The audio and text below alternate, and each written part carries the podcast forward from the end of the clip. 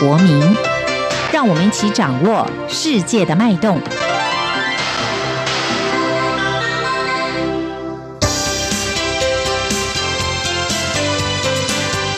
公民新世界。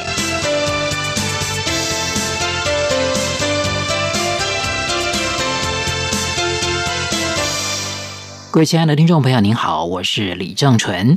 我们常听人说“不听老人言，吃亏在眼前”。我记得以前自己在服兵役的时候呢，也有过这样的说法：“老鸟有交代，菜鸟要忍耐。”我想这样的话意思都是表达了一些有经验的人他们的分享，我们必须要作为非常重要的参考，甚至要谨记在心。那身为一个菜鸟，必须很多事情你要从头学起，你要学会忍耐，你要学会观察，甚至你要学会避免别人错误的经验。那今天节目当中，我们就来分享一本书。这本书的作者夏言先生，他就是从一个老鸟的这个立场，给在职场上的后辈提出了中肯的建议。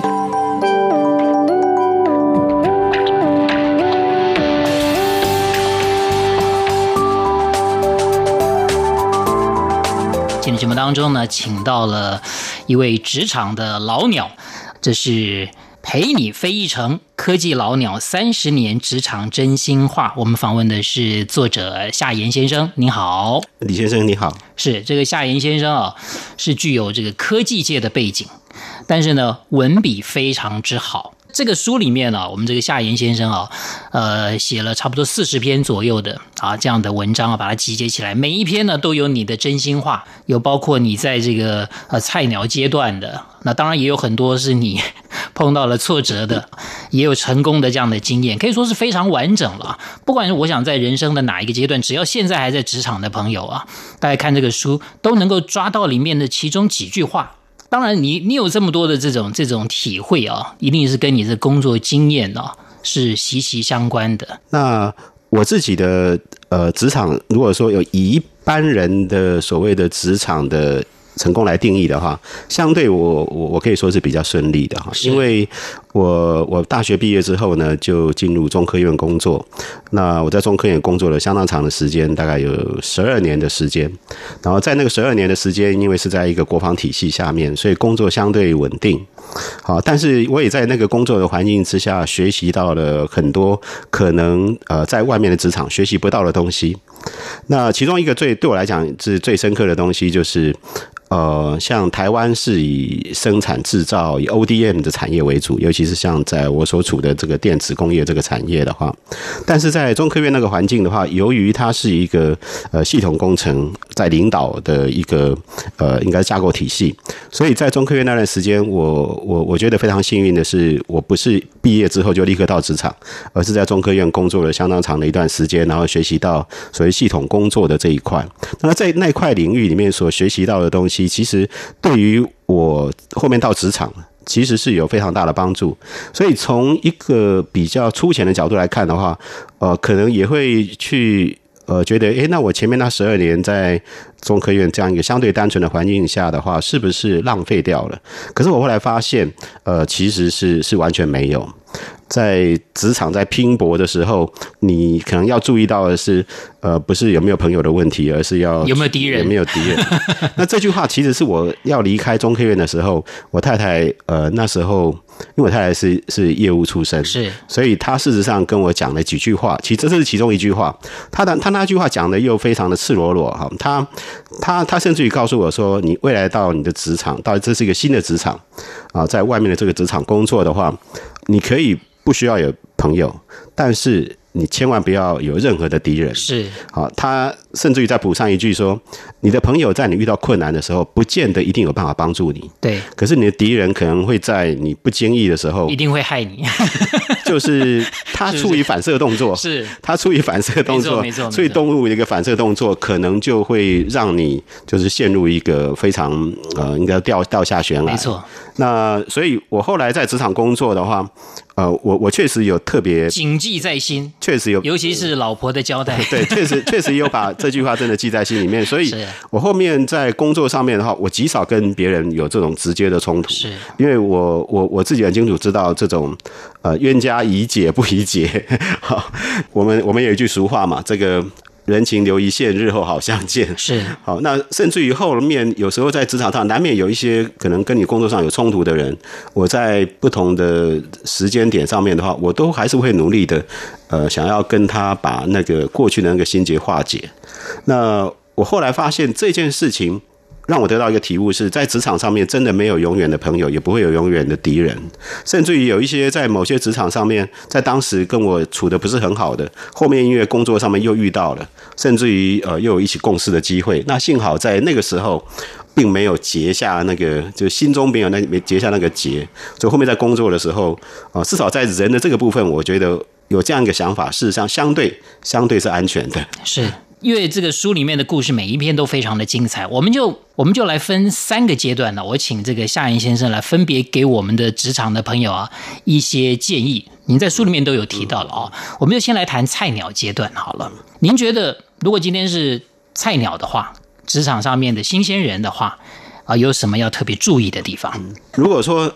我现在回到我自己的菜鸟的阶段，是。在那个时候的话，我想如果有有前辈告诉我说，呃，那么你在菜鸟阶段，其实你要找一个在工作上也好，或者是是心灵上面也好的一个导师。傅啊，就是以英文来讲，可能是 mentor 哈，就是有一个师傅的话，或者是一个师兄，其实是很有帮助的。当然，在职场上面，大家各自努力，你可能不见得有这样一个机会哈，就是呃，有一个很正式的一个人真的好好愿意带你哈。但是作为一个菜鸟的话，假设你把眼睛放亮的话，其实你在你的周围，事实上是应该要能够找到一位呃，学你可以学习或者是努力的目标。是。那就这件事情而言的话，我自己的经验是这样的。如果说你有一位师兄，或者是有一位师傅来带着你做的话，你你第一个就是你可以相当程度避免掉风险啊，就是你在遇到一些事情的时候，你可能有可以询问的对象，或者是可以去商量的对象。然后第二个的话呢，你可以跟在旁边观察，因为通常你那时候还是个菜鸟，所以你其实没有太多决定的这个部分的责任啊。可是遇到一个工作上的困难的时候，通常你的、你的、你的师傅或者是你的师兄，他可能就要去面对那个事情来做一个选择。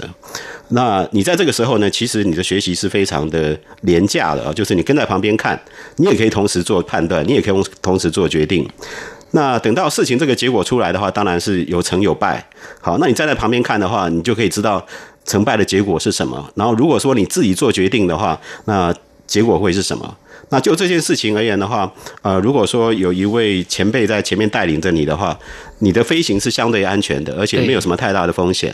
那这样的话，如果说你发现你自己慢慢的离成功的那个机会越来越高的时候，而且你跟你的前辈的决定的那个速度，或者是反应处理的这个品质都越来越接近的时候，那那时候你也许就已经相对成熟了。这个时候，你如果真的要单飞的时候，也许你的心里面就已经比较有把握。这是在菜鸟的阶段，我我的建议是。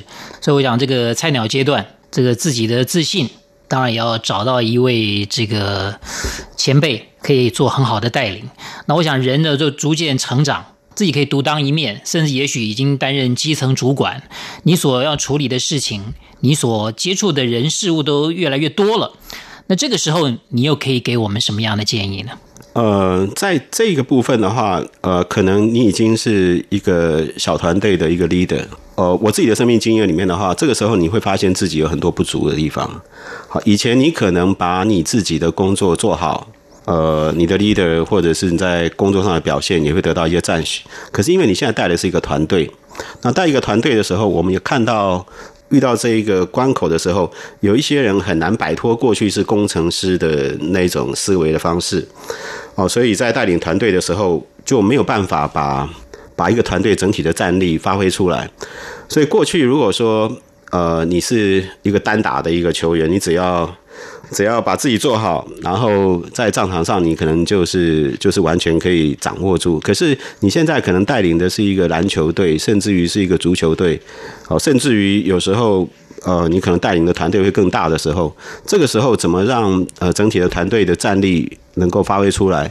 我想这个部分可能是一个中级主管会面临到的一个考验。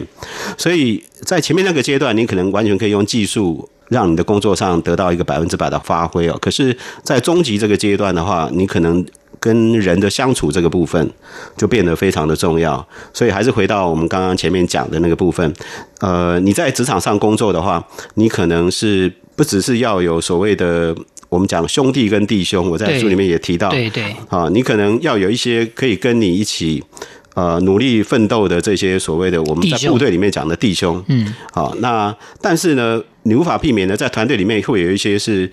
就是非常现实的一些兄弟 啊，他要的就是大口喝酒、大口吃肉。是是是。那你的团队里面不可能全部都是兄弟。那如果全部都是兄弟，其实也不见得是一件好事，因为有些面相你可能就是因为同质性太近，好，那可能会看不到问题，看不到危险。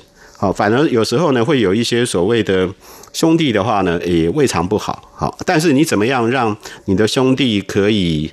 呃，在工作上面的话，不会变成是你的障碍，而是在适当的时候，事实上是有一些不同的声音提醒你自己。这个部分其实是需要学习的。这个我想啊，每一个人这个慢慢慢慢慢慢的哦，可能会进入到一个工作的这种这个，我们讲如果说有这个叫做上下坡的话，嗯、就是觉得自己好像在往下坡走了。嗯、像我们这种年纪的，你会给我们什么建议啊？我自己比较。不那么悲观，真的，或者是说，还是你永远都在上坡，或者是说必须要 必须要乐观。是我所谓必须要乐观是，呃，像我因为呃我是已经正好六十岁嘛，就是所谓花甲之年。是，你知道在花甲之年的话，很多以前很厉害那些人。